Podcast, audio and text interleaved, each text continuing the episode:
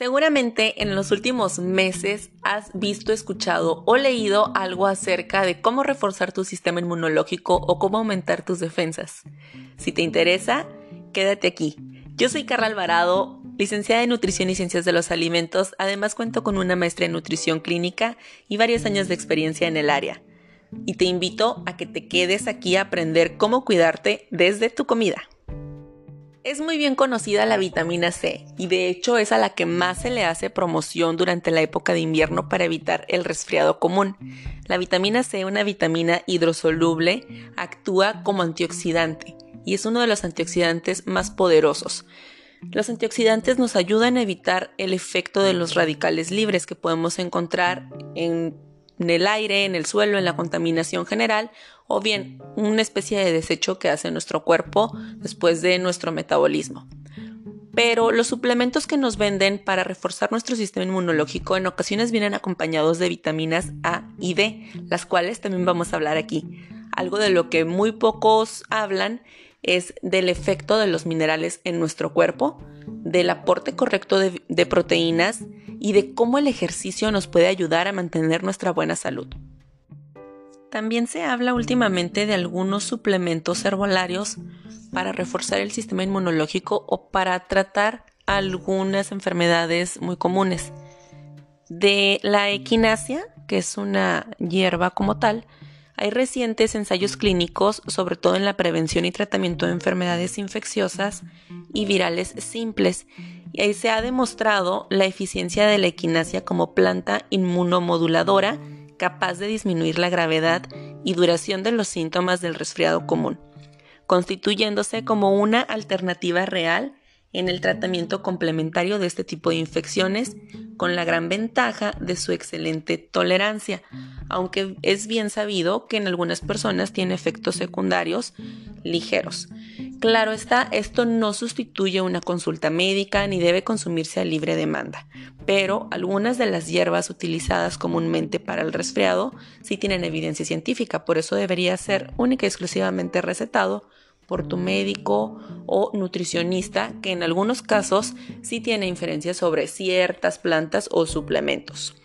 Bien, hablemos de lo que es única y exclusivamente materia de nutrición. Y antes de ello quiero mencionar un estudio reciente que apareció publicado en la revista British Journal of Sports Medicine, donde nos habla de cómo las personas que realizan cinco veces a la semana ejercicio tienen menos riesgo de resfriarse en comparación a las personas sedentarias. La clave del ejercicio es hacerlo con moderación, ya que el exceso del mismo también nos podría llevar a un desgaste para nuestro cuerpo. Claro, debemos vigilar nuestra dieta, ya que el 80% del sistema inmunológico está en el intestino. Así que cuando el intestino está sano, podemos ser capaces de combatir las infecciones más rápido. Así que esa frase que la salud de nuestro sistema inmunológico o nuestras defensas comienza en el intestino es completamente cierta. Cuando el intestino no es sano, nuestro sistema inmunológico es más débil y menos capaz de combatir una infección.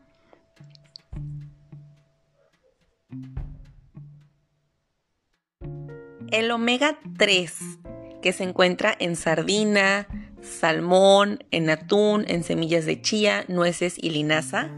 El selenio presente en la nuez de Brasil, trigo, arroz, yema de huevos, semillas de girasol, pollo, pan, queso y harina de trigo.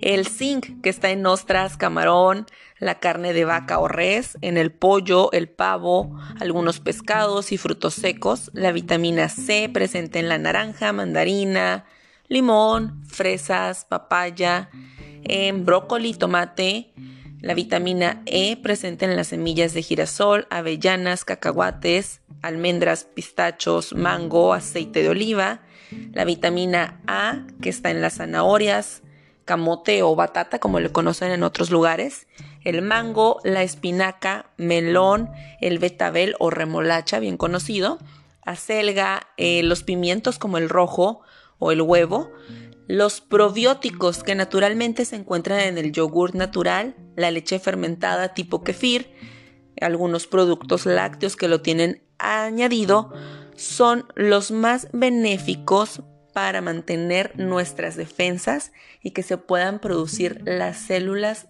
que defienden a nuestro organismo. Recordemos también que necesitamos buenos hábitos de salud, lo cual incluye evitar el cigarrillo, tener una buena calidad y cantidad de sueño para que nuestro cuerpo pueda tener una reparación correcta y un equilibrio, además de exponernos al sol, ya que con estos baños de sol estaríamos activando nuestra vitamina D antes de las 10 de la mañana y después de las 4 o 5 de la tarde sería una muy buena hora. Consumir los alimentos saludables y dieta equilibrada, como lo hemos venido mencionando, sin olvidar la buena fuente de fibra evitar el consumo de comida rápida, industrializada, que promueve la inflamación, ya que generalmente es alta en grasas, azúcar, son demasiadas calorías. Evitar la ingesta de medicamentos a libre demanda. Si no son recetados por tu médico, no deberías de consumir ningún medicamento. Y beber una suficiente cantidad de agua, lo cual es alrededor de los 2 litros para la mayoría de la población. Recuerda reducir el estrés. Si bien absolutamente todos manejamos un nivel de estrés, es importante buscar una técnica que te ayude a estar más tranquilo y relajado. El ejercicio es una buena parte de ello, pero si no te es suficiente o tienes problemas para dormir, podrías buscar tal vez el realizar un poco de yoga, ejercicios de meditación, respiración, utilizar algo de aromaterapia antes de dormir para que te encuentres más tranquilo. Recuerda que tu cuerpo te lo agradecerá. Algo muy importante también es evitar excedernos con el alcohol, ya que va a afectar a todas nuestras células y sobre todo a nuestro sistema gastrointestinal. Y recordemos que ahí es donde inician nuestras defensas. Así que tratemos de evitarlo y tomarlo con moderación. Y hay que ser un poco escépticos de los suplementos y los remedios caseros. Si bien algunos son muy buenos, hay otros que no tienen evidencia científica y podrían afectarte más. Además, en tema de suplementos, no todos se van a absorber de la misma manera como lo dice la etiqueta. Todo depende de nuestra salud intestinal y de la fuente de donde provengan o su naturaleza. Siempre será una mejor calidad el obtener los nutrientes de forma natural, es decir, a partir de los alimentos, que de un suplemento. Que eso se nos quede muy grabado. Entonces, podemos hacer como conclusión, podemos eh, finalmente decir, y recordemos ser un poquito escépticos de los suplementos que podamos encontrar en nuestro camino y los remedios caseros. Si bien algunos tienen evidencia científica, hay muchos que no nos van a servir para absolutamente nada.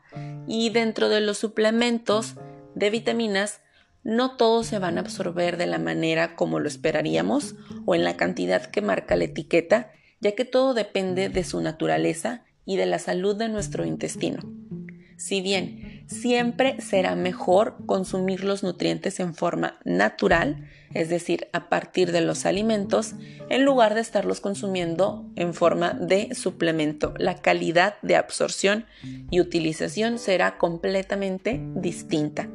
Entonces, podemos llegar a la conclusión que si yo realmente quiero estar sano, si quiero aumentar mis defensas, si no quiero enfermarme, debería de llevar una dieta equilibrada donde consuma los alimentos que ya enlistamos anteriormente, donde yo haga ejercicio de forma moderada, cuide mis hábitos de sueño, que me mantenga tranquilo en medida de lo posible. Y si yo tengo alguna enfermedad, consuma los medicamentos para su control tal cual me lo recetó mi médico.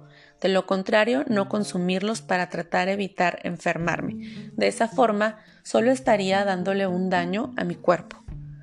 Si este episodio te gustó, coméntame en redes sociales. Recuerda que me encuentras como nutrióloga Carla Alvarado en Facebook, como nutri.k en Instagram y ahí podrías decirme cuál es tu tema de interés.